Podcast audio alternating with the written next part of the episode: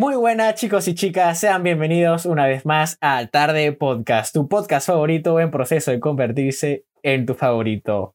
Chicos y chicas, episodio número 3, así es, estamos yendo con bastantes episodios, pero bueno, hoy tengo un invitado bastante especial que en lo personal me hace, la verdad, bastante ilusión tenerlo, sobre todo por lo que estudia y porque de una u otra forma siento que va a ser uno de los podcasts de todos los que, que haya, que va a ser uno bastante especial y a la vez bastante importante, ya que de una u otra forma va a poder este, contribuir con todos los oyentes o los que nos estén viendo por YouTube. Y dicho sea de paso, este, simplemente recordarles que lo pueden escuchar por Apple Podcasts, Spotify, Anchor, eBooks y por YouTube, obviamente. Y bueno, sin más preámbulo, tengo el honor de presentarles a mi querido y estimado amigo Luis Arce. ¿Qué tal, Luis? Bienvenido. ¿Cómo está? Muy buenas tardes. Muchas gracias por permitirme estar en, ese podcast y muchas gracias también por la introducción y la presentación. Nada, a ti al revés. Muchas gracias por estar tú aquí.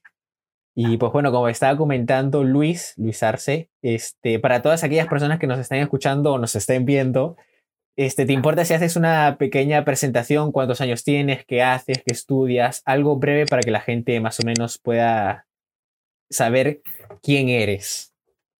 Sí, está bien. Mi nombre es Luis Francisco Arce, tengo 19 años de edad y estudio medicina humana en la Facultad de Medicina de la Universidad San Martín de Porres.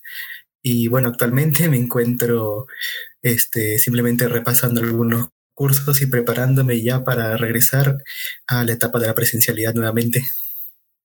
Pues así es, exactamente. Ya que acabas de mencionar la etapa de la presencialidad, este, ¿cómo ha sido este 2020? Sí, se podría decir, ¿cuándo empezaste el, bueno, sí, el año universitario? ¿En qué año más o menos fue que empezaste? Yo empecé en 2019 y pues por eso tuve, creo decirlo, la suerte de al menos llevar un año universitario ya en la modalidad presencial para poder vivir lo que es un poco la carrera de medicina en sí, como tiene que ser presencialmente, con prácticas, con doctores. Este, desafortunadamente no pude llevar el segundo año y los siguientes presencialmente tampoco, precisamente por la pandemia que inició en el año 2020. Eh, y sin duda ha sido un, tramo muy difícil y complicado de llevar, sobre todo una carrera tan práctica como lo es medicina humana. Eh, por eso es que actualmente sigo buscando talleres presenciales o semipresenciales para poder recuperar un poco o llevar este, tratando de recuperar esos conocimientos que no he podido, he podido llevar este, completamente debido a la, a la enseñanza virtual. Claro, mira, justo que mencionas eso de, claro, que empezaste en el 2019, y creo que es algo bastante curioso y a la vez bastante importante, ya que de una u otra forma, y creo que no solamente quizás en tu área de medicina, sino en todas, ¿no? Sin de una u otra forma como descartar o menospreciar algunas carreras, ¿no? Pero bien, como tú mencionabas, de una u otra forma sí marca como la diferencia esa que tuviste la oportunidad de poder llevar clases presenciales en el 2019, ¿no? ¿Sientes de una u otra forma que te ha costado o ha sido un paso complicado en cuanto a llevar clases, mejor dicho, de pasar de presencial a todo virtual? ¿Sientes que te ha costado, que de una u otra forma mm, ha sido complicado o de, una u otra forma ha sido fácil de sobrellevar al principio o no? Sí, digo que ha sido bastante complicado, sobre todo porque la universidad y la enseñanza virtual en medicina creo que se queda muy corto con respecto a lo que debería ser una enseñanza presencial, sobre todo en el segundo año que debíamos llevar cursos que son fundamentales de la carrera, como puede ser anatomía humana, el cual, como sabemos, tiene que llevarse trabajando sobre todo con, con cadáveres, con cuerpos que tú puedas que puedas este, tocar, identificar las partes de cada uno, sin embargo, virtualmente obviamente eso no ha sido posible. Hay muchas cosas en las que nos hemos quedado muy cortos y ahora creo que estamos en este proceso de retorno es importante volverlo a repasar, volverlo a ver y por ello digo que sí, ha sido bastante complicado hacerlo. Claro, claro, no, pues sí, de hecho, sin duda alguna, creo que sí, para todos de una u otra forma como que les ha costado más, algunos menos. Pero sí, con bien es el caso del tuyo que es de medicina. Este, no me quiero ni imaginar qué tan qué tan complicado ha sido ese proceso de adaptación, porque básicamente eso no es un proceso de adaptación y de una u otra forma, independientemente la carrera que sea, algunas la requieren más, algunas la requieren menos, pero de una u otra manera como que sí está demasiado marcada esa diferencia de presencial a virtual literalmente de un día para otro, porque ha sido así, no es que haya sido, no sé, cuatro días, literalmente fue un cambio brusco, inesperado para todos. Tal día clases este, virtuales, de la nada.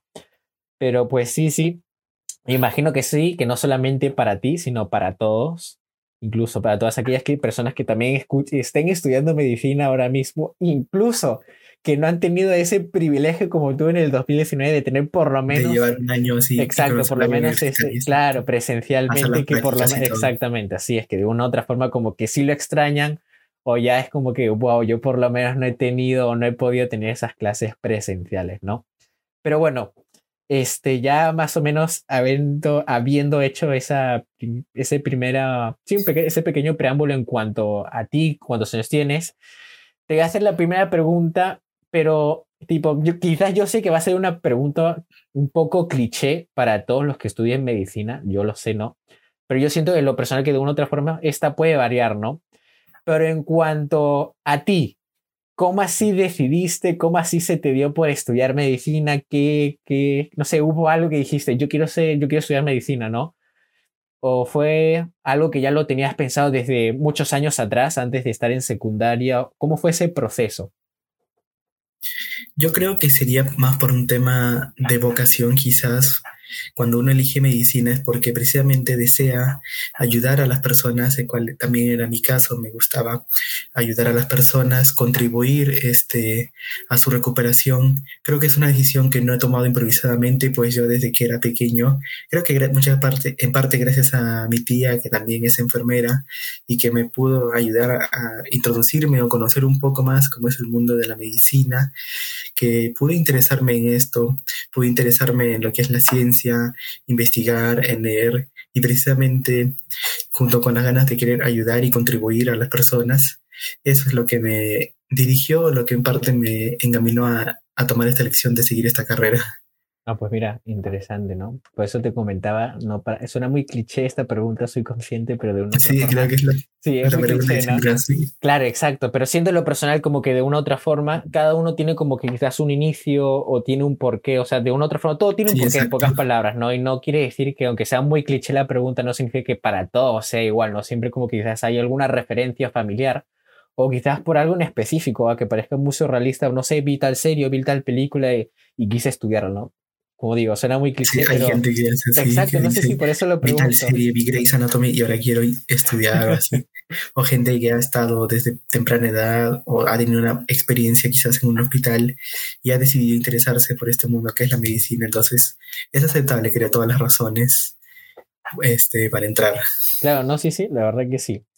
Y pues mira, justamente que ahora me acabas de mencionar, bueno, vamos a eso lo dejamos mejor para luego, pero ojo que es muy buena la que acabas de mencionar, lo de Grey's Anatomy. Luego te haré una pregunta respecto a esa serie. Ya. Con respecto a tu carrera en la actualidad, este, ¿cómo es el día a día en lo personal de un estudiante de medicina? ¿Qué es lo que haces? ¿Cómo te organizas? ¿Cómo empieza tu día? Obviamente ahora estás de vacaciones, antes me habías mencionado. Pero, ¿cómo es el día a día en cuanto a un estudiante de medicina? ¿Qué es lo que haces? ¿Cómo te organizas? ¿Hasta qué horas son tus clases? ¿A qué horas empiezas? Cuéntanos un poco para todos aquellos que tengan alguna duda. Y es que yo quiero ser doctor, pero no sé, tengo miedo, la hora. ¿Cómo, cómo es? ¿Cómo es? Cuéntanos. Bueno, yo considero que cada uno debería tener su propio horario. Obviamente no todos van a seguir el mismo horario, no, es que exista un horario establecido que digas, ah, tú como estudiante de medicina tienes que levantarte a tal hora, estudiar hasta tal hora, em, aquí empezar a hacer trabajo, repasar, etcétera, ¿no? Bueno, en mi caso personal, yo me empezaba despertando temprano, sobre todo porque creo, considero que las primeras horas del día son creo que las mejores para estudiar. Obviamente dependiendo de cada uno, algunos me dicen que prefieren estudiar en la noche, pero esa es una parte importante de esta carrera, estudiar, repasar, hacer resúmenes. Por mi parte, yo como mencioné, me empezaba levantando temprano, siempre este, me aseaba, me ordenaba como por un poco despertarme, despejarme. Empezaba también haciendo algunos de los deberes y sobre todo también repasando las lecciones que nos habían dado. Ahora en esta parte virtual ha sido un poco complicado porque han tratado de compensar las prácticas con trabajos y tareas, lo cual ha sido un poco complicado. Pero sin embargo creo que todo estaría de acuerdo al horario que tú mismo te establezcas, a las lecciones y trabajos que te pongan en tu universidad. Y lo que yo consideraría que sería el mejor horario sería, creo, levantarse temprano, este, tomarte un tiempo para ti, para asearte, para despejarte, desayunar también. Luego, dependiendo, puedes avanzar tus trabajos o estudiar un tiempo también para obviamente recordando tomando descansos, no vas a estudiar así sesiones maratónicas porque eso es agotador para tu cerebro y para tu salud mental también, lo cual no va a contribuir mucho a la recaudación o la obtención de conocimientos. Y eso, aunque creo que es algo contradictorio, pero recomendaría también dormir lo suficiente, aunque esta carrera es bastante demandante y bastante complicada, por lo cual creo que depende de cada uno hacer su respectivo horario, obviamente tomando en cuenta los datos o las opiniones que yo estoy dando.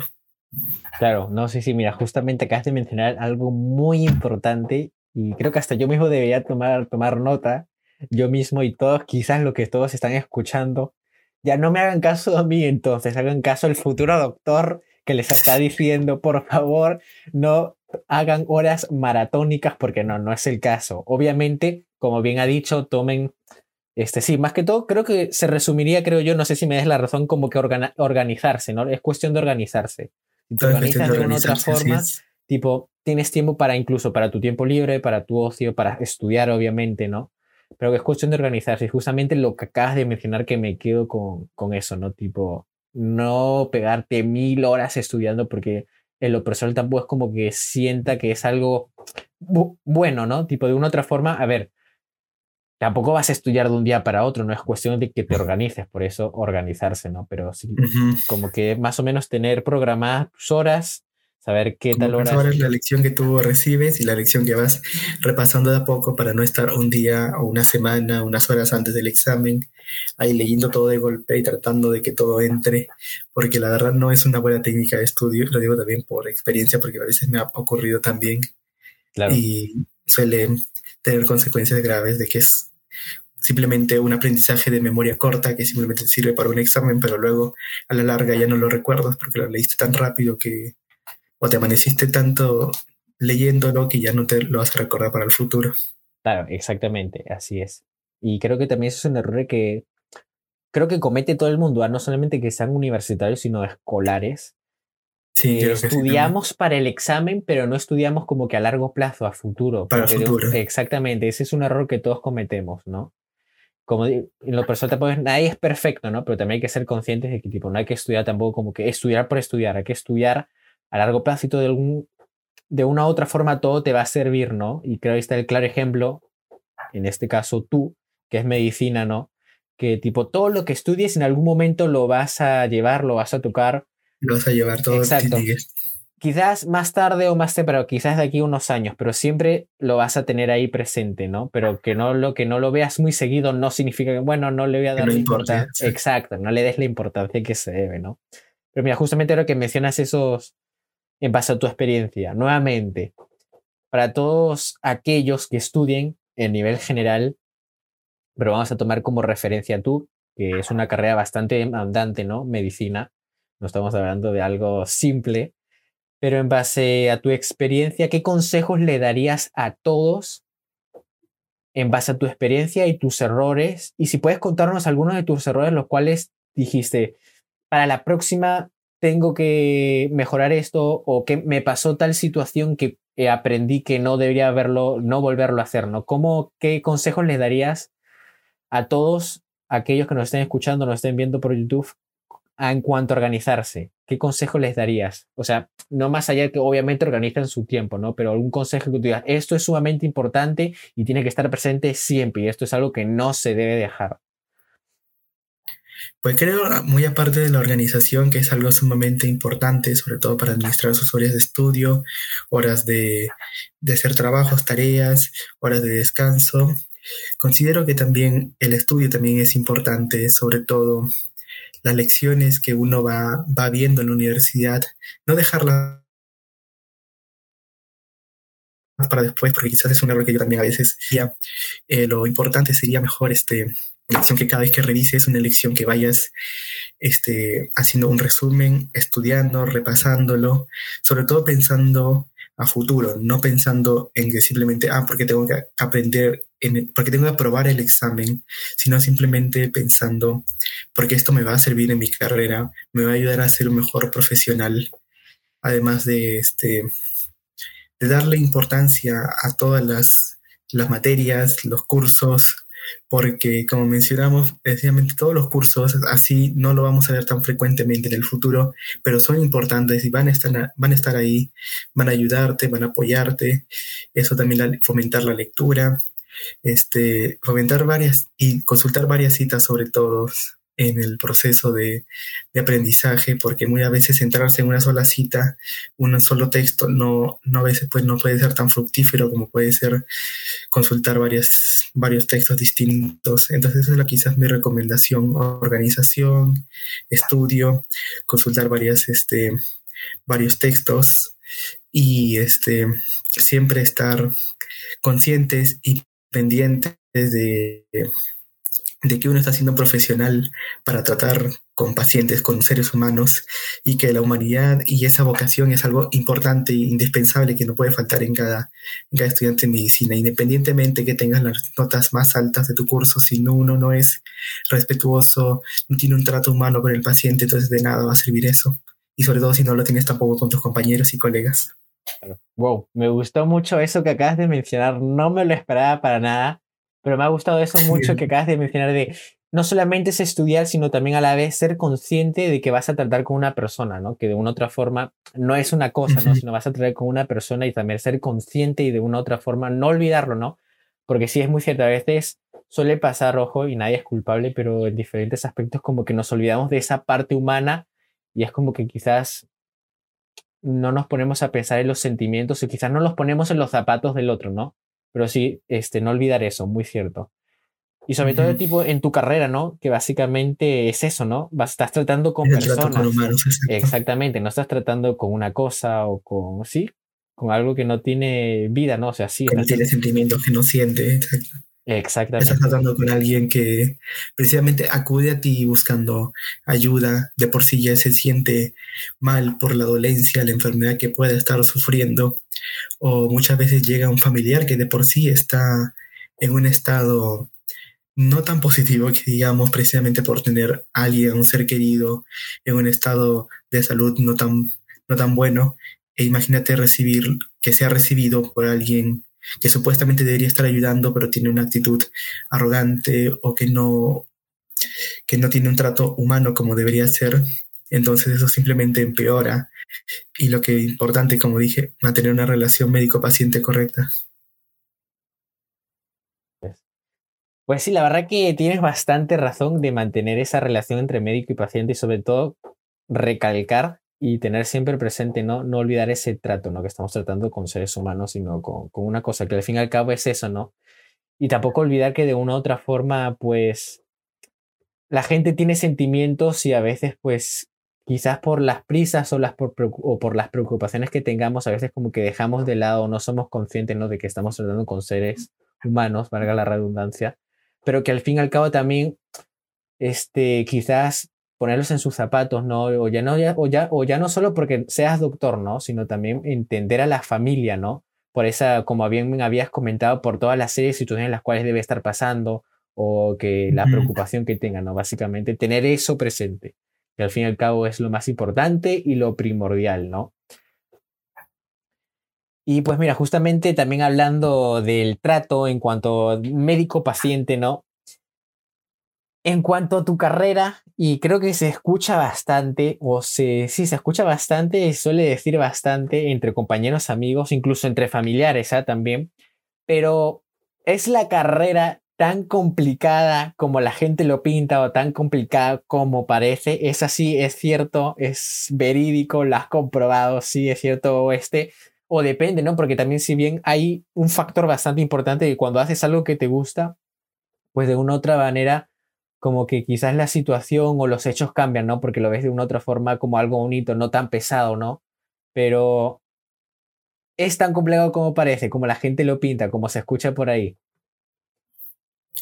Pues yo la verdad te diría que, que, sí, es, la carrera es complicada, eso no lo voy a negar, y eso muchas personas ya lo conocen debido a la cantidad de información, la cantidad de lecturas que los estudiantes tienen que leer casi a diario, constantemente, estar a, la, al pendiente de los nuevos, este, de las nuevas actualizaciones médicas, de los nuevos datos e información que va surgiendo creo que como mencioné, como es bastante la información que uno tiene que, captar, que aprender y memorizar, es también bastante la demanda que, y presión que se pone sobre el estudiante.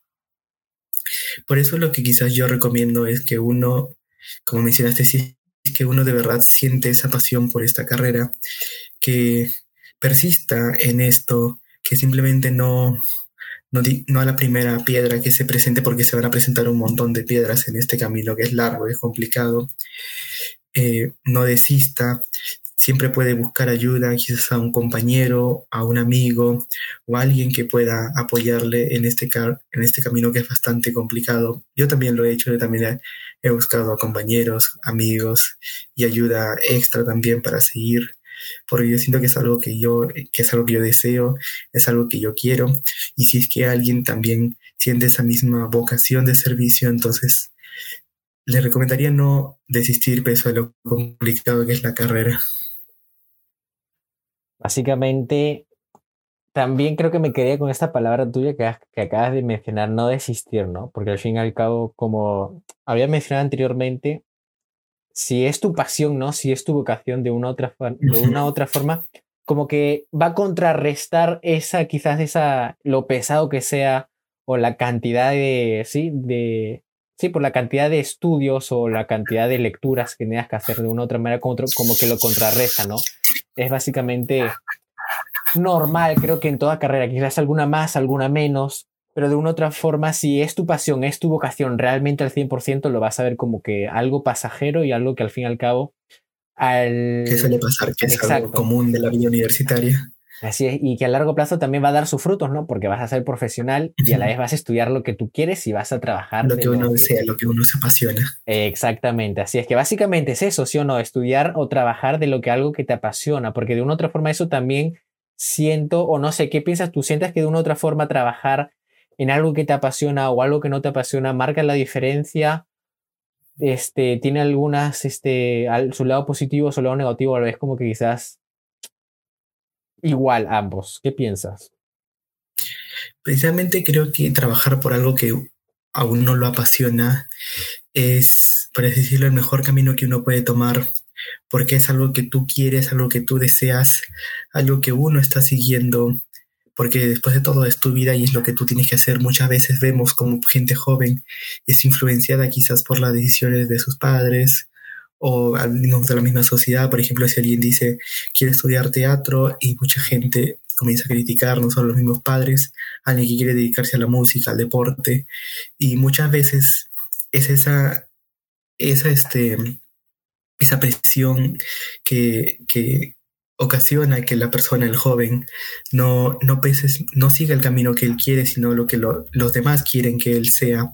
Termina siguiendo una carrera por obligación, termina trabajando en algo que no, que no le gusta, que no le apasiona, y termina viviendo así frustrado, termina teniendo esos malestares, esos resentimientos, y por eso creo que es la importancia de que uno, de que uno siga lo que uno quiere, lo que le apasione, y terminar trabajando en lo que más te gusta, en lo que más te apasiona, porque después de todo es tu vida y cada uno tiene la forma y la decisión de cómo seguirla, cómo vivirla.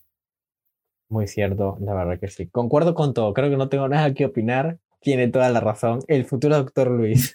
No tengo nada más que opinar, todo lo ha dicho él. Mira, justamente cambiando de tema, pero vinculado este, con tu carrera, para todas, a todas aquellas personas que estén aquí escuchándonos y viéndonos, creo que se nos faltó mencionar o recalcar algo para que más o menos la gente se haga una idea. ¿En qué año estás de, tu carrera? Y aparte de eso, me gustaría que por favor, si podrías mencionar en cómo se divide tu carrera, ¿no? O sea, no me digas tan específico qué temas ves, si puedes especificar algunos, este, estaría genial. Pero, o sea, ¿cuáles son las etapas en cuanto a tu carrera? No sé, tengo entendido, ya tú ya me corriges, si ya tú lo mencionas, por favor, que, no sé, el primer año estudio tal, tengo, en tengo presente o no sé si me equivoco que hay como un internado o hay como algo social, no sé más o menos cómo sea aquí, ojo, en Perú, porque varía según el país, pero en cuanto a tu malla curricular, ¿qué tienes que hacer sí o sí una, para poder obtener obviamente tu título como doctor y en base a tu especialidad, ¿no? Pero lo básico para todas esas pequeñas personas que tengan la duda, ¿cómo es la malla curricular de medicina?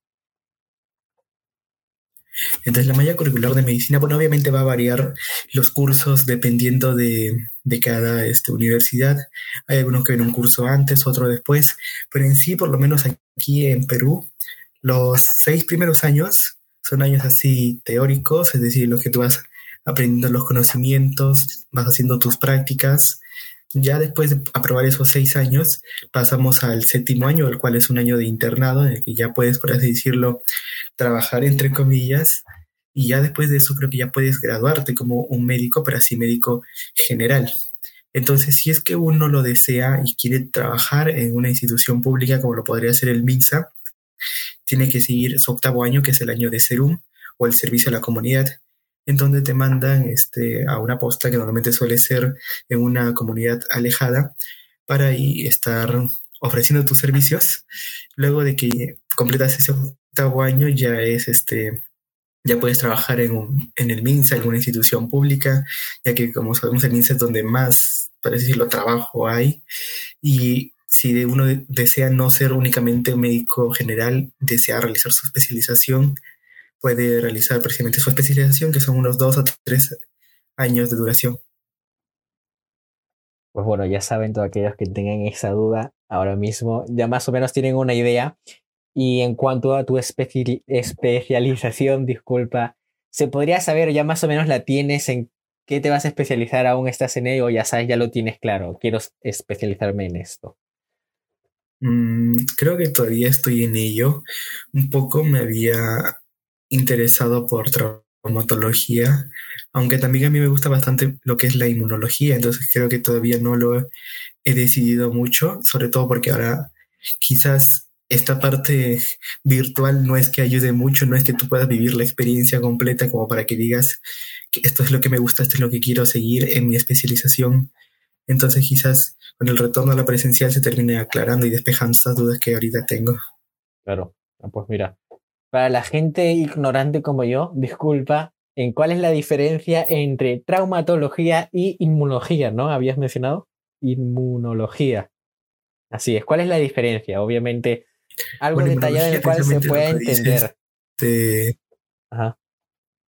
Este, inmunología, como, como te comenté, es todo lo que ve el sistema inmune, todo lo que ve este, las infecciones, todo lo que es este precisamente el sistema inmune, cómo funciona, cómo, cómo reacciona el organismo frente a alguna invasión este, patógena. Y traumatología es precisamente lo que se dedica a ver todo lo que son lesiones de, este, del, del cuerpo, del aparato locomotor. Ok, ahora ya más o menos la tenemos mucho más claro. Yendo por otro, por otro tema, disculpa, en cuanto a tu carrera, ¿Es tan cara la carrera como se suele pensar o decir? En, sí, en base. En general, ¿es cara, no es cara o esta puede variar? Pues sí, puede variar los costes dependiendo de, la universidad, la facultad a la que uno ingrese. Pero y además este, también existe el modelo de clasificación así por niveles, en donde uno va viendo como que qué nivel está cada uno dependiendo de, su lugar de residencia, de vivienda, del colegio en el que estudió, y ahí te van asignando estas categorías, pero eso sí, por ahí dice que sí es un poco más caro si lo comparas con otras carreras, entonces, pero igual siempre las universidades suelen ofrecer paquetes de ayuda económica, becas así, a estudiantes que, que destaquen que, o que requieran de este apoyo. Mira, creo que es algo bastante importante y creo que en todo, sí, todos aquellos, porque sí, por lo general toda la gente que estudia o quiere estudiar medicina siempre como que tiene quizás como que ese miedo, no solamente ese miedo, ¿no? Como que esa preocupación es cara o de una u otra manera quizás, claro, esa, mi familia no pueda este, pagarla, ¿no? Para todos aquellos que estén en la duda o estén quizás incluso, porque puede ser que alguien que nos esté viendo ahora mismo y esté diciendo, mm, entonces mm, mm, no creo que sea posible, ¿no? Explícanos más o menos en cuanto a lo que tú sepas, lo que tengas un, algún bueno, concepto no, lo que tú recuerdes o más o menos seas con, consciente en cuanto a tu universidad, qué recursos o cómo te ayuda la universidad en base a lo que tú conoces, ¿sabes? Más o menos para que la gente se vaya haciendo una idea y más o menos este, pues pueda conversar obviamente con sus padres, ¿no? Y también presentarle esas ideas y, y que nada mejor que alguien que estudia medicina actualmente, que eres tú. Y pues nada, básicamente, ¿cuáles son esas ayudas? O también, este, hay también por notas en cuanto si tienes buenas calificaciones o no, o esta puede variar. Sí, por notas creo que puede ser este, lo que suelen ser las becas. Eh, normalmente son los primeros lugares o los estudiantes con notas más sobresalientes, los que este, los que precisamente reciben estas becas, este apoyo económico, en los cuales ya no pagan obviamente la totalidad de todo el coste del curso, He visto, por ejemplo, en el caso de la universidad en la que voy, existe también una atención, una oficina de atención al estudiante en la que uno puede ir, solicitar una recategorización y evalúan tu caso, en este caso para que bajes a una categoría con un coste menor, así como también, este, bueno, en algunas universidades creo que hay la posibilidad de no quizás no llevar todos los cursos este, al mismo tiempo, sino llevar una cantidad y dejar uno para que así el coste sea un poco menor. Eso quizás lo que yo he escuchado, no sé si será todas las ayudas, pero me imagino que debe haber más, pero por lo pronto creo que es lo, los más conocidas. Listo. Bueno, entonces básicamente ahí tenemos ya más o menos una idea. Ojo que también es importante también tener en cuenta que esta puede variar, ¿no? Como bien había comentado Luis, en base a tus notas, en base el centro de estudios donde tú hayas estudiado, obviamente que como que de una u otra manera la universidad está al pendiente y en base a eso te lo intentan ponerte de la manera más accesible posible, no siempre teniendo en cuenta este, a los estudiantes, que básicamente es eso, ¿no? Entonces, para todos aquellos que tengan la duda, pues ya más o menos... Depende de la. Exacto, también, muy cierto, ¿no? Pero básicamente para todos aquellos que ya tengan la duda, pues más o menos ahí, este, que solamente, aparte de ser una carrera cara, por decir, ¿no? pero tipo la universidad también te ofrece ayudas, obviamente quizás algunas más, algunas menos, ¿no? Pero siempre de una u otra forma, siempre hay una opción, ¿ah? Y como bien había mencionado Luis antes, en general, no sé, porque me había mencionado en otro tema, hay como que quizás tratar de indagar, averiguar y no quedarnos solamente con una opción, que yo creo que es lo importante y considerar otras, este, otras universidades, ¿no? no solamente quedarse con una y en base a esas universidades, pues ahí elegir la más corta o la más adecuada en base, eh, sí, a tu, a tu familia o a ti mismo, ¿no? Pero importante lo que le he mencionado, hay muchas, por no decir bastantes opciones, las cuales la universidad te brinda de una u otra forma para que puedas estudiar, ¿no? No solamente es pagas y ya está. La universidad siempre está atenta, que al fin y al cabo es lo importante. Y pues bueno, para todos aquellos que tenían como que esa duda o incertidumbre, básicamente. En base también a a tu experiencia, me gustaría aclarar esto y que suele pasar mucho, y incluso han salido hasta incluso en TikToks que he visto que se han vuelto como que virales, incluso memes, pero es, es cierto eso de que eh, cuando estudias medicina como tal, vida social no existe al 100%. Es como que, es, no sé si has visto esos vídeos que son bastante graciosos. Entran a su casa, se echan a su cama, suena la alarma, se van y, así Exacto. ¿Es verdad eso cierto? O como tú habías mencionado anteriormente, eso depende mucho de cómo la persona se organice. Yo creo que al punto de no tener vida social, de que simplemente te echas y suene tu alarma, eso no, obviamente es una parodia.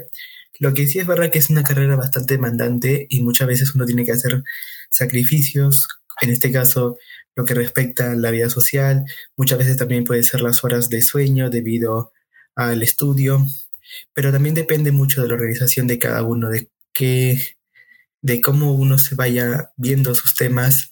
Hay gente que, por ejemplo, pues, tiene la capacidad de recordar y memorizar datos un poco más que otros, entonces a algunos se les hace más fácil, otros que avanzan a su propio ritmo, un ritmo quizás no tan, no tan rápido comparado con los demás, pero obviamente uno si entra a esta carrera va a tener que sacrificar varias cosas, entre ellos un poco de tiempo libre, vida social, horas de sueño, pero también, como dije, todo depende de la organización y el empeño que uno le ponga. Pues no, así es. Básicamente, de una u otra forma, en diferentes aspectos de la vida, vamos a llamarlo así, de una u otra forma siempre hay que hacer sacrificios, ¿no? Pero siempre teniendo en cuenta, ¿no? Que a veces son necesarios, ¿no? Básicamente. Pero siempre va a estar eso presente, en Lo que habías mencionado desde el principio, ahora mismo. Siempre tener presente o tener en cuenta este, tener una organización, porque básicamente quizás de una u otra forma eso es lo que marca la diferencia e incluso que de una u otra forma este, puedas tener buenos resultados. Yo pienso que es eso. Si tú te organizas bien, si tienes de una u otra forma bien organizada tus horas y tu día, tus resultados van a ser mucho mejor, mucho mejores. Eh, si no te organizas, si tienes como que de una u otra forma una vida un poco eh, no equilibrada y no solamente en cuanto a estudios, sino la vida en general, considero yo, siempre tener presente una organización. Creo que incluso tú que estudias medicina, creo que quizás, no sé si hayas tocado esos temas o quizás como aspecto general sí, pero está incluso recomendado por los psicólogos y no solamente por los psicólogos, sino por otros expertos. No sabría cuál ahora mismo hablaría de manera aleatoria, pero sí es recomendable y lo ponen como un claro ejemplo en cuanto a los niños, que es bueno que tengan una organización y algo tan simple como a la hora de acostarse y a la hora de dormirse incluso para también con personas las cuales sufren o tienen algunos problemas, este, depresión básicamente, que justamente ayer leyendo, estaba leyendo un libro que es muy bueno, en el cual este mencionaba que de una u otra forma es sumamente importante que todas las personas, sin importar la edad, este, tengan, sí, que su día sea organizado, ya sea a la hora que te despiertes, ya sea a la hora que, que duermas, ya sea a la hora que hagas diferentes actividades, pero de una u otra forma tener tu día organizado y que no sea de una u otra forma desordenado, ¿no? Básicamente marca mucho la diferencia y de una u otra manera este, es muy recomendado por los expertos para también no caer tampoco o seguir en esa depresión, básicamente, ¿no? Pero lo consideras, consideras que sí, que es, que marca la diferencia, crees que sí, que, es algo bastante importante y no solamente como digo en cuanto a la hora de estudiar, sino en nuestra vida en general. ¿Crees que es sumamente importante tener un orden en nuestra vida como algo tan simple como te había comentado a la hora de despertarse o dormir? Sí, yo la verdad lo considero algo vital, no solo para los que estudian, sino en general para, para todas las personas en su vida, así tener un orden de a qué hora te levantas, a qué hora este, vas a realizar esas actividades, para así poder organizarte mejor tu, horario, tu agenda, saber claro qué es lo que quieres y qué es lo que vas a hacer, porque una vida desordenada es una vida creo que, que no está seguro lo que quiere, no apunta a nada, simplemente está ahí, llegan diciendo que venga lo que venga y vamos a afrontarlo. Pero entonces por eso es lo que yo considero algo bastante vital, sobre todo como tú mencionas para el aspecto de la depresión o la ansiedad, a veces para personas que quieren combatir la procrastinación, siempre tener, mantenerse ocupados, mantenerse organizados sin tampoco llegar al límite de, de, estar, estar estresados o de estar con una vida sumamente rutinaria todo el tiempo. Pues sí, sí. Muy cierto, ya lo acaban aquí de escuchar, no solamente por mí, sino incluso de afirmar por Luis, que es sumamente importante en nuestra vida en general, ¿no? Mira, en cuanto a tu carrera, básicamente, me estaba centrando en eso. Eh, ¿Consideras, crees, en lo particular, en lo personal, del tiempo que llevas estudiando, hay algo lo cual no te gusta de tu carrera? Y si es así, ¿cuál es? En cuanto a materias o en general, ¿hay algo que digas, mm, esto me disgusta menos o esto no me convence al 100%, algo que de una u otra forma pienses que se te hace muy pesado? O te gusta todo y es como que me encanta todo, no hay algo que no? obviamente siempre va a haber algo que nos va a disgustar. Por mi parte, en esta carrera, me disgusta que sea tan demandante, aunque así es la carrera, así es como se lo dictamina. Pero también lo que es un poco complicado es que muchas veces para buscar información sobre un tema es medio complicado y tienes que estar citando varios textos. Muchas veces algunos de los nombres que se le de que se le encargan a las enzimas algunas partes del cuerpo pueden ser bastante complicados y, pues, y difíciles de memorizar, recordar. Eso es quizás lo que sea eh, más este, frustrante. He visto también que hay algunos doctores que son muy exigentes. A mí también me ha tocado con doctores que son muy exigentes y que todo, que muchos trabajos simplemente se molestan contigo porque no están exactamente como lo pidieron. En parte es bueno, entre comillas, porque ayuda a la exigencia a formar buenos estudiantes, pero muchas veces puede llegar o llevarlos algunos de ellos al estrés, a la ansiedad y a sufrir esos problemas ataques de pánico, a tener miedo a los profesores o a veces querer este, dejar la carrera o, llevarlos a niveles de estrés muy altos. Eso quizás es algo que lo que no me agrada del todo esta carrera. Claro, ah, mira, buen punto. Ah, nunca había considerado eso. O sea, yo imaginé que, bueno, que sí no me gusta esto porque no me terminé de convencer este curso o este tema. Pero mira, justo, menos mal que te lo he preguntado, ¿no? Y para todos aquellos que nos estén escuchando, digan, no, que era solamente un tema, pero buen, buen, buen aporte, ¿ah? Porque de una u otra forma, si bien es cierto, cada este, doctor o cada profesor en este caso tiene como que sus cualidades, ¿no? Su forma de enseñar, algunos más exigentes que otros, ¿no? Pero no lo había pensado, no lo había pensado. Mira, justamente ahora que me mencionabas eso, estaba pensando que de una u otra forma, a ver, quizás puede hacer que ahora mismo sea como que muy exigente, pero en base a lo personal. Obviamente no estudio tu carrera, no tengo mucha experiencia, pero sí quizás podría compararlo con algunos profesores que yo tuve en mi infancia, no en secundaria, en primaria, que de una u otra manera eran demasiado exigentes o eran como que muy rectos, ¿no? Era como que sí, te estresaba, pero yo lo personal, y creo que le pasa a todo el mundo, que quizás a largo plazo o con los años te das cuentas y lo sabes apreciar y lo sabes valorar. Y en ese momento dijiste, no, en ese, incluso en ese momento es gracioso, pues yo no sé tú, pero yo les agarraba un odio que era que ya no quiero verlos, ya no quiero estudiar, o la típica frase, el profesor o la profesora me tiene manía, porque suele pasar, ¿no? Que ese profesor me pone mala nota porque me odia, porque se la ha agarrado conmigo. Pero yo cuando pasa el tiempo te das cuenta, lo valoras y dices, y es al revés, porque es curioso, dices, es, ha sido o fue uno de los mejores profesores los cuales he tenido y que encima en un principio lo llegabas a odiar, que ahora lo llegas a amar. Pero no, en lo personal siento que es, al principio es algo tedioso, porque yo creo que sí, creo que más que tú, que tienes esa experiencia con, este, en base a tu carrera, ¿no? Pero que a largo plazo te das cuenta, lo sabes valorar y dijiste, doy gracias porque me tocó este profesor, doy gracias. Claro, y de una u otra manera también con tu carrera, ¿no? Lo pongo como ejemplo, ya que es el tema de hoy, pero que creo que es sumamente a veces, quizás no ser perfeccionista, porque no. Yo lo personal siento que es una cualidad mía, yo soy demasiado perfeccionista y a veces siento que es algo malo, pero que de una u otra manera te ayuda. Y creo que poniendo el ejemplo con tu carrera, estás operando gente o imagínate que alguien está curando a alguien, no puedes hacer las cosas a medias, de una u otra forma tienes que tratar de hacerlo perfecto. Porque, claro, exactamente, ya como habías mencionado anteriormente, no estamos tratando con cosas, estamos tratando con seres humanos y de una u otra forma no puedes hacerlo, bueno, estoy cansado, no quiero hacer nada o no tengo ganas de nada. Exactamente, eh, así es, así es.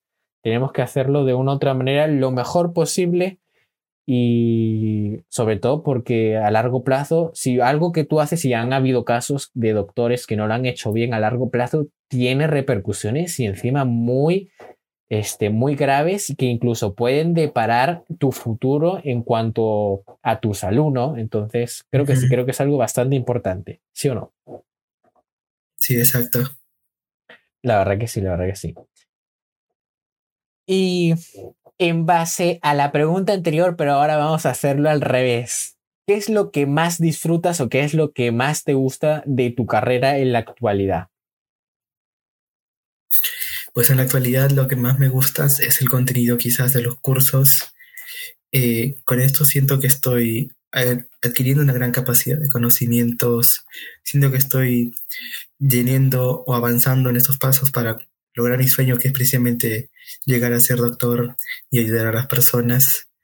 Siento que muchos de los temas son bastante interesantes, son bastante curiosos, que uno, por lo menos este, en mi caso, que yo lo siento que los leo y al menos me incita a mí a querer seguir investigando, a querer seguir aprendiendo.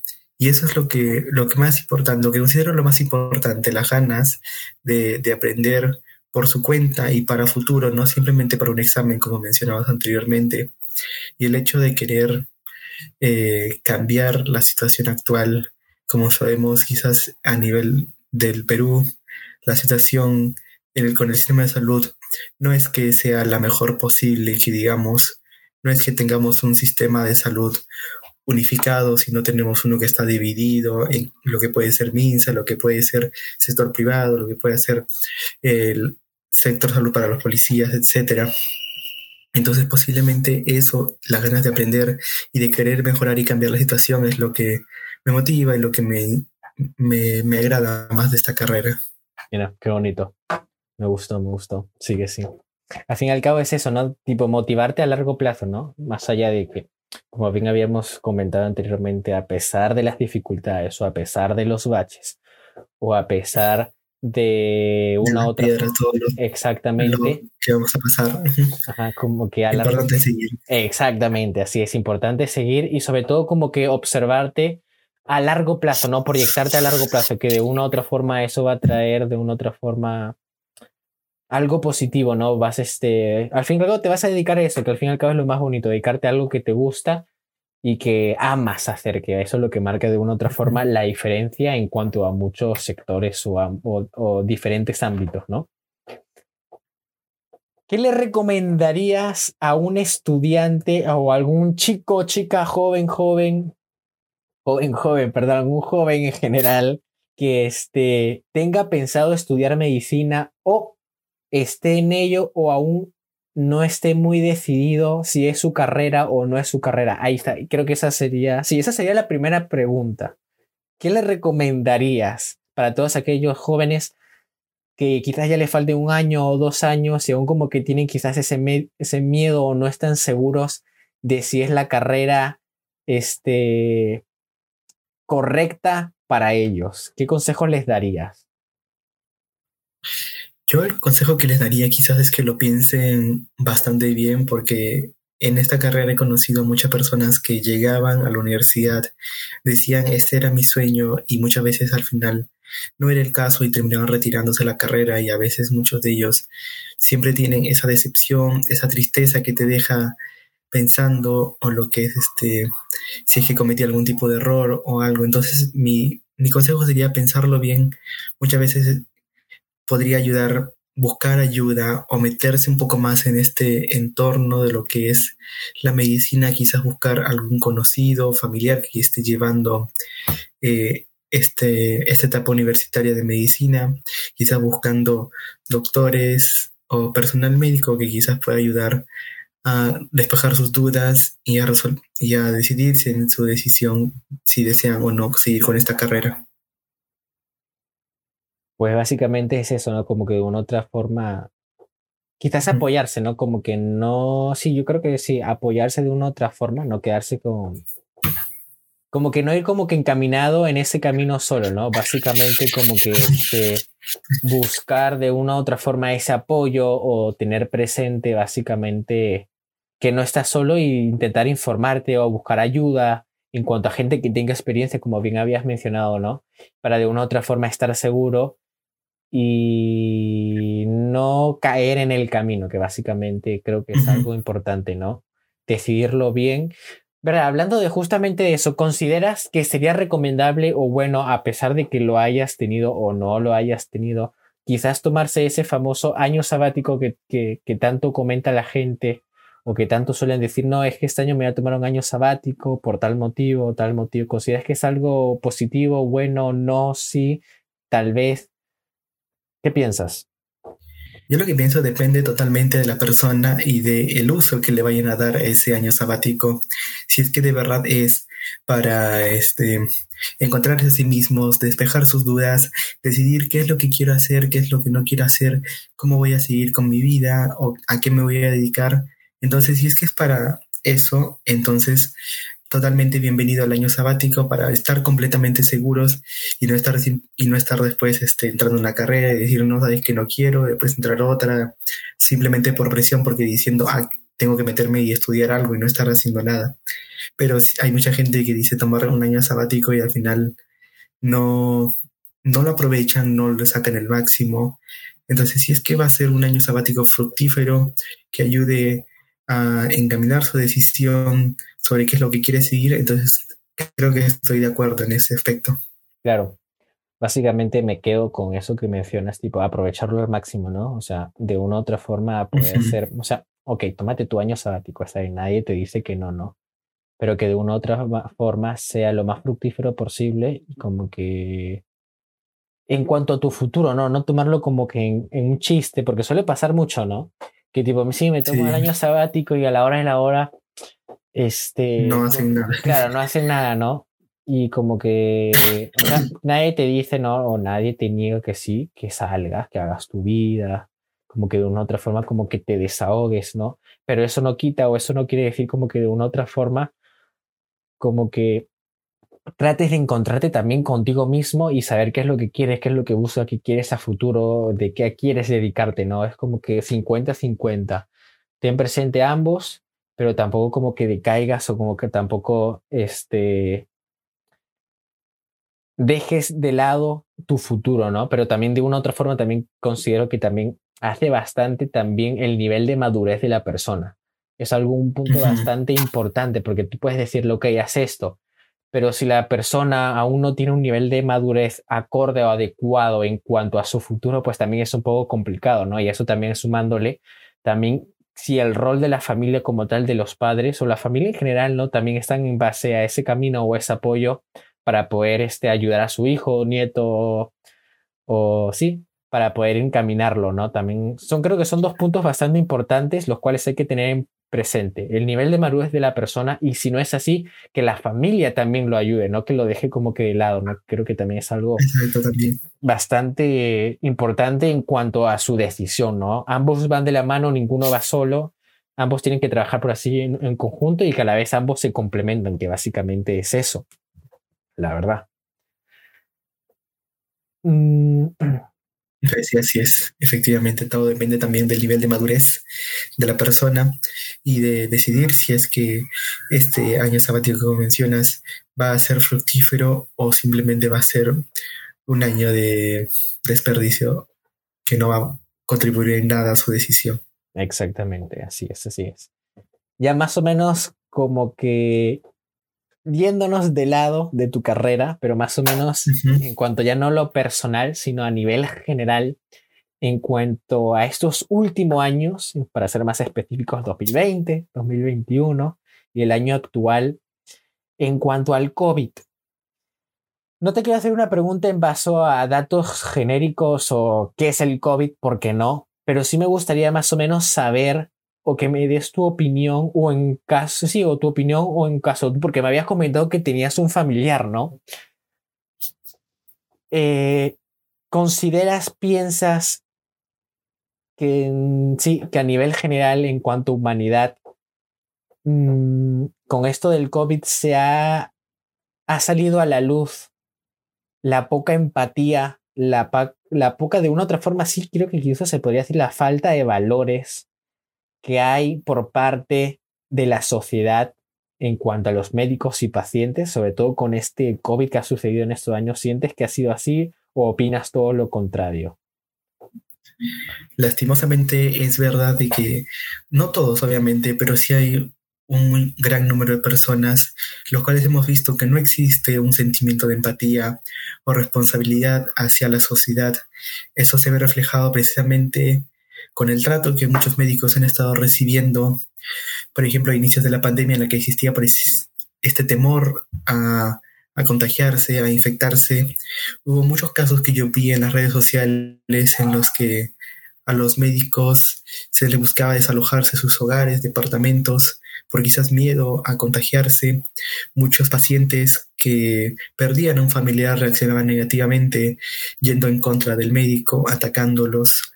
Eh, como mencioné, existe también una gran irresponsabilidad, como podemos ver, el gran número de personas que actualmente se está descuidando, que muchas veces, precisamente porque hoy día se cumple una semana desde el anuncio del inicio de la tercera ola aquí en Perú, no me acuerdo si es 5 o 4 de enero, estoy seguro, creo que era el 4 de enero que se anunció el inicio de la tercera ola, entonces sí, hoy día se cumpliría una semana exacta, eh, que vemos que mucha gente sigue saliendo sin mascarilla, sigue asistiendo a reuniones, a fiestas, lo ven algo como un juego, y pese a que un buen porcentaje de la población esté vacunada, hay que estar conscientes de que el virus sigue allá afuera, uno puede contagiarse y contagiar a otras personas. La vacuna no es que te va a volver 100% inmune, eso sí, te va a brindar una protección, pero no, no va a evitar que te contagies y que contagies a alguien más. Entonces, pese a esto, pese a estos datos que varias veces hemos repetido, se ha repetido en medios de comunicación, mucha gente sigue sin tomar conciencia, siguen sin mostrar empatía, pese a todo lo que hemos vivido en estos casi dos años de pandemia, hemos visto que todavía no existe este sentimiento de empatía por los profesionales médicos o el sentimiento de responsabilidad por parte de la población. Y eso se ve reflejado, por ejemplo, a nivel Perú, por ejemplo, por los niveles, por, bueno, por los altos números de contagios que estamos viendo en ese en esta tercera ola que ha empezado recientemente. Y sinceramente es algo que como futuro profesional de la salud fastidia, molesta pensar en que muchas veces cosas que podrían haberse evitado no, no logran evitarse precisamente porque no existe ese sentimiento de empatía con la gente que sufre, con la gente que está padeciendo por la pandemia, por los médicos que también se han visto afectados por esto. Y sinceramente es un tema bastante grave, bastante Mm, molesto, si podría decirse, y que también da bastante para conversar, pero bueno. Pues sí, la verdad que han sido situaciones las cuales se han visto quizás de una u otra forma más notable, quizás ya antes se tenía presente, pero esta pandemia de una u otra forma como que ha desenmascarado, vamos a llamarlo así, que ha desenmascarado realmente la falta de valores y la falta de empatía en cuanto a sociedad, ¿no? Y la responsabilidad de las personas. Así es, la y la cual, que por muy surrealista que parezca, o porque sí, por muy surrealista que parezca, a pesar, como bien habías mencionado, ya estamos vacunados, obviamente, pero eso no quita o eso no es sinónimo, no quiere decir que no seamos, mejor dicho, que no nos vayamos a contagiar. Sí nos vamos a contagiar, pero en menor medida y no como el caso de tener que ir a, ir a UCI, ¿no? Pero el claro ejemplo es, han pasado tantas, tantas situaciones, hemos estado en casa encerrados, hemos visto un sinfín de noticias, un sinfín de videos también, que yo no sé si los hayas visto, de parte de doctores o médicos que encima hacían un llamamiento por redes sociales, en los cuales literalmente también se les salían las lágrimas por todo lo que estaba sucediendo, ¿no? Y es como, ¿qué, qué más quieres o qué más necesitas después de todo lo que has para vivido? Tomar conciencia. Exacto, para tomar conciencia. Y aún así, el claro ejemplo es ahora mismo la actualidad. Ok, ya estás vacunado, ok, está bien. Puedes hacer tu vida, entre comillas, puedes hacer tu vida normal, entre comillas, pero eso no quiere decir como que te descuides o que sigas yendo a reuniones donde, en las cuales hay este, bastante a gloria. distanciamiento. Exacto, bastante a gloria, a glorielia, o no me sale la palabra, pero que no hay distancia, que no hay una distancia prudencial o adecuada para poder evitar, ¿no? De una u otra forma. Así la gente esté vacunada. Pero como mencionaba y en resumen, a pesar de todo eso, en la actualidad se sigue viendo casos en los cuales la gente ya como que le da igual, como que ya no le importa y es curioso porque aún así no les importa, es curioso porque aún hay doctores, hay enfermeras, hay un sinfín de personas atrás que de una u otra forma están intentando combatir o evitar que esto siga yendo más, y no, ya no solamente con los médicos, enfermeros o ya, sino todo el personal que hay detrás, ¿no? Sino incluso personal administrativo, incluso científicos que de una u otra forma están tratando de averiguar, este, que aún no siguen tratando de averiguar cuál podría ser este, quizás la vacuna adecuada para el tema este del Omicron, ¿no? Para poder evitar reducir lo que viene a ser el contagio, ¿no? Pero aún así, la gente sigue saliendo como si no hubiera pasado nada, ¿no? Entonces es, Exactamente. es bastante lamentable, es la verdad que sí, es bastante lamentable. Hay gente que ha fallecido, han fallecido bastantes personas, pero pues es algo que está presente, es algo el cual sucede y que no se le puede, que no se puede quitar el peso que, que tiene, ¿no? Justamente también hablando de este tema, que considero que es algo bastante importante, que en, las entrevistas anteriores las toqué, creo que en el primer capítulo, pero ya que estamos, me gustaría preguntártelo a ti, y no sé si sabías del tema o estabas enterado, pero me gustaría saber tu opinión en base a qué piensas o crees que es realmente cierto o, o realmente también a la vez se le está dando la importancia a la cual se debe a los casos, y para ser más específicos, esta noticia salió del país, que los casos de suicidio se han visto incrementados con esta pandemia e incluso han sido muchos mayores, obviamente, con respecto a este año, el 2021, han sido muchos más casos que han sido, perdón, muchos más casos de muertes por suicidio que por contagio de COVID-19, ¿no? Entonces, ¿crees que es real la noticia o crees que es muy exagerada y a la vez piensas que es algo que se debería tener en cuenta y que de una u otra forma a las diferentes autoridades, no solamente médicas, sanitarias, sino a nivel general, no le están dando la importancia a la cual se le debería o simplemente es algo que lo personal nosotros no vemos, pero realmente sí se le está dando el caso que el caso que la importancia, perdón, que se le debe, pero es demasiado abundante o es demasiada la cantidad de personas que ya es casi inevitable poder eh, tratar o estar como que evitando estas situaciones de suicidio. Yo la verdad sin duda creo que es un tema bastante importante que no se le está brindando la, la, atención que merece.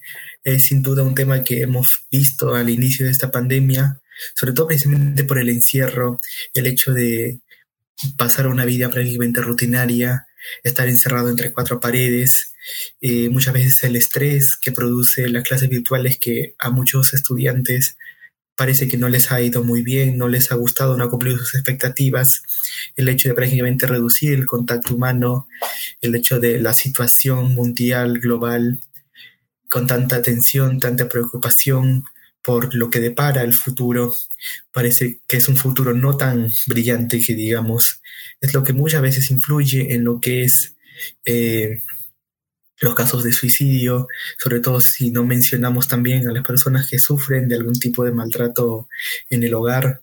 Son cosas que influyen, cosas que eh, han creado este panorama que pone en evidencia la poca este, atención que se le daba, la poca importancia que se le daba a la salud mental, que en muchos casos es necesario precisamente donde en muchos casos es necesario acudir con un profesional de la salud que ayude a solucionar este problema, ya que es quizás, por lo menos aquí en Perú, existe la creencia de que quizás es como una etapa, es algo que uno puede superar fácilmente, pero en realidad no es así, es algo muchísimo más complejo.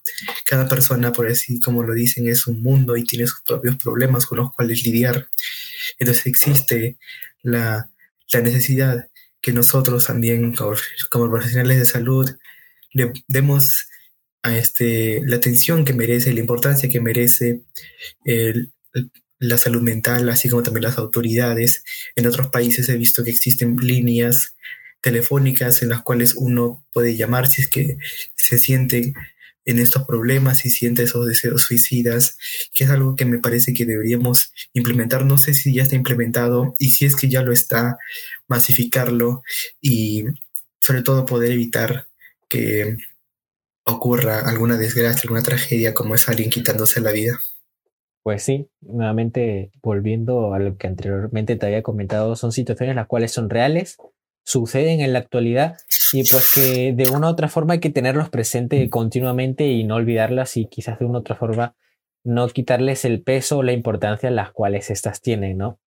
Asimismo, y ya para ir concluyendo, porque ya llevamos casi una hora, Luis, a mí lo personal se me ha ido súper rápido, yo no sé a ti, pero se me ha pasado el tiempo muy rápido, pero a la vez siento que sí, que ha sido una charla bastante constructiva, bastante importante y a la vez bastante importante ya no solamente para mí, sino para todas aquellas personas que nos estén escuchando y tengan de una u otra forma ciertas, puedan ir, mejor dicho, cubriendo o teniendo absolvidas ciertas dudas las cuales tenían en base a medicina, ¿no? Que al fin y al cabo es eso, ¿no?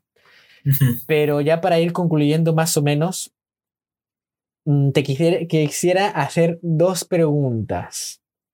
Eh, en base, obviamente, a tu carrera, valga la redundancia, con... No, bueno, no considera. ¿Qué...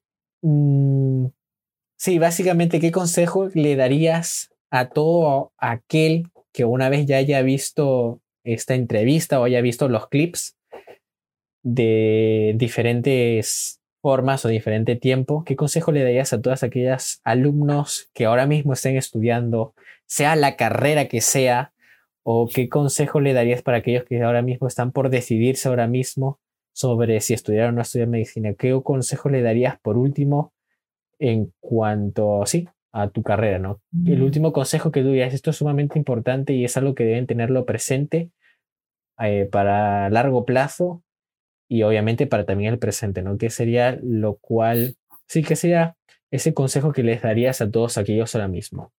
Bueno, pues sin duda yo considero que el cambio en la medicina, la ciencia, es algo que nosotros como país todavía tenemos que reforzar, que tenemos que seguir desarrollando, pues es precisamente eso, que existe a veces una escasez de personal, la salud y es y la atención de salud muchas veces no llega a gran parte de la población. Muchas veces en nuestro país se habla de que la salud se ha vuelto más como un privilegio y no como un deber, que es lo que debería ser en todo el mundo, no solo aquí en Perú.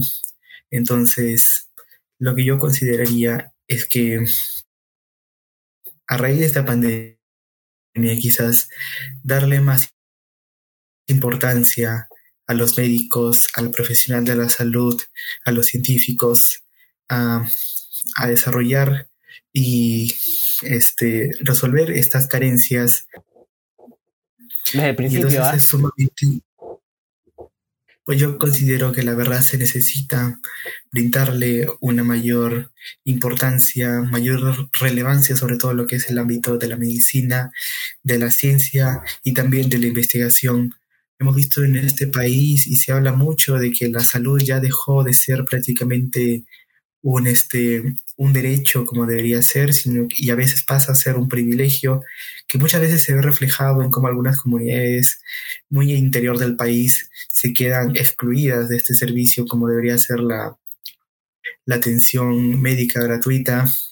Muchas veces vemos, y más en esta pandemia en la que se han dejado, descubierto las carencias de nuestro sistema de salud, si es que se le puede llamar sistema, porque como mencioné, a está muy dividido. Este, entonces yo la verdad considero que no solo por parte de las autoridades, sino que también por parte de la población tiene que existir este deseo, este interés de querer mejorar las cosas y de darle la importancia que se merece a la salud y a nuestro sistema en general. Pues con esas últimas palabras de mi estimado Luis, creo que han sido bastante buenas, bastante importantes, tenerlas presente. Y pues bueno, ¿no? Tener... Ah, verdad, creo que se te olvidó algo. Este, ¿Harías algún llamamiento en cuanto a la gente de la manera de ser quizás más responsable o algo como último? Pues sí, yo la verdad, este, simplemente mencionarles últimamente lo que ya mencioné de que la vacuna sin duda es nuestra mejor eh, arma, por así decirlo, para combatir esta pandemia y esperar que se acabe en el menor tiempo posible. Sin embargo, esta no nos va a proteger al 100%. Uno igual puede contagiarse y puede contagiar a sus seres más cercanos y es por ello que tiene que existir una cultura de responsabilidad, de prevención, respetando ya las medidas sanitarias que se han repetido una y otra vez desde que, desde el inicio de esta pandemia. Sé que es algo fastidioso decir ya estoy vacunado porque tengo que seguir este, usando mascarilla, que es incómoda, porque tengo que seguir aislándome, porque tengo que seguir evitando reuniones. Yo sé que es así, pero lastimosamente es lo que nos toca vivir a nosotros como, como seres humanos y solamente si es que la gran mayoría de nosotros acata estas medidas, es que vamos a lograr que muy pronto esta pandemia se finalice. Lastimosamente hemos visto el surgimiento también de estos grupos antivacunas, que afortunadamente no son muchos, no tienen tanta fuerza aquí en el Perú, pero que igual pueden ser un gran problema para, para este proceso de inmunización. Entonces las recomendaciones sería para ellos o para los que tienen dudas de, la vacuna, es que quizás dejen esas dudas de lado y puedan inmunizarse, vacunarse, que todas las vacunas sirven, como ya se mencionó en, varios medios de, comunicación, que todos tenemos que seguir con este proceso de distanciamiento, de medidas, de todo lo que, lo que se nos ha mencionado a lo largo de estos casi dos años de pandemia. Simplemente seguir cuidándonos, salir responsablemente y recordar que la vacuna y las medidas sanitarias son nuestra mejor opción para poder seguir este, combatiendo la pandemia. Pues ahí está, ahí lo he dejado claro. Mm, creo que ha sido una aclaración perfecta, un llamamiento perfecto para todos. Así que pues nada, básicamente en resumen también yo le agregaría también lo que le mencioné personalmente para recalcar nuevamente y hacer mucho énfasis en eso, seguir cuidándonos, no confiarse, que básicamente es eso, no nos confiemos, seguir cuidándonos y de una u otra forma para poder evitarnos a largo plazo y también por el bien de la gente que nos rodea, incluso en nuestros seres más queridos o más cercanos, ¿no? Básicamente. Y pues bueno, este, aquí concluimos en esta hermosa charla que la verdad me ha gustado mucho, me ha encantado. Vamos a este, conversar de muchos temas muy importantes en base a tu carrera, cómo es, o también en base para todos aquellos que tienen ese, esas dudas, inquietudes, ¿no? Si estudiarla, no estudiarla. Y también como estos últimos temas en cuanto a la responsabilidad o la falta de empatía, ¿no? También ser, sí, básicamente ser más responsables y no confiarse al 100%, ¿no? Entonces, pues desde aquí, muchísimas gracias por haberme, por haber aceptado mi invitación. invitación. No, a ti al revés, muchísimas gracias. Y pues bueno, espero poder tenerte aquí quizás en algún futuro, yo creo que sí. Y pues bueno, también hacerlo saber ahí en los comentarios si desean eh, que lo vuelva a traer como invitado a Luis para mí también sería un honor traerlo nuevamente. Y pues bueno, no sé si quieres decir algunas últimas palabras finales. Si deseas también aprovecha si quieres que te siga en alguna red social. Igualmente estaré dejando tu Instagram en cada clip y en cada en todo el video estaré apareciendo tu, tu red social de Instagram. Pero si quieres hacer hincapié en alguna o en algunas, no sé, aprovecha este momento y si quieres también decir algo final ya para ir despidiéndote. Pues nada, simplemente agradecerles a todos los que han estado escuchando esta entrevista, los que se han quedado hasta este punto también. Eh, bueno, si desean pueden seguirme en mi Instagram, no es necesario porque la verdad yo no estoy muy activo ahí. También tengo dos canales de YouTube, ninguno es de medicina porque es únicamente como un pasatiempo, entonces este, si quieres lo puedo dejar, este, pero Sí, sí, déjalo, este. déjalo. Ahí igualmente yo lo estaré dejando en la descripción, buen punto. Ahí abajo le estaré eh, dejando en la descripción su canal o de los canales que tenga y aparte ahí en las tarjetitas de ahí arriba de los vídeos también va a salir su canal. Pero sí, sí, claro, menciónalo, menciónalo. Este, bueno, mejor te paso el, el link, pero porque el nombre creo que es medio complicado. Ok. Y ahí lo colocas nomás, creo. Listo, perfecto. Pues... Ya, y bueno, y lo último, simplemente recordarles a todos que sigan cuidándonos, que la pandemia sigue vigente y a los que tengan dudas, simplemente mencionarles de que medicina es una carrera muy bonita, es demandante, pero todo depende de sí mismos y de la vocación y la pasión que cada uno le ponga. Y también recuerden seguir cuidándose y que todas las vacunas son súper necesarias y súper útiles. Gracias. Así es, pues bueno, con, con esas últimas palabras de Luis, nos vamos despidiendo nuevamente. Este, me despido con todos, un, un beso y un abrazo, un, abrazo muy fuerte a todos. También para ti, Luis, muchísimas gracias nuevamente por haber estado aquí. Gracias. Un placer para mí haberte tenido y para todos aquellos que también creo que les deben haber gustado esta pequeña charla. Y pues bueno, nos estamos viendo en el próximo capítulo, en el cuarto capítulo, así es, la próxima semana. Y pues nada, un abrazo muy fuerte y nos estamos viendo en el próximo capítulo. Chao, chao.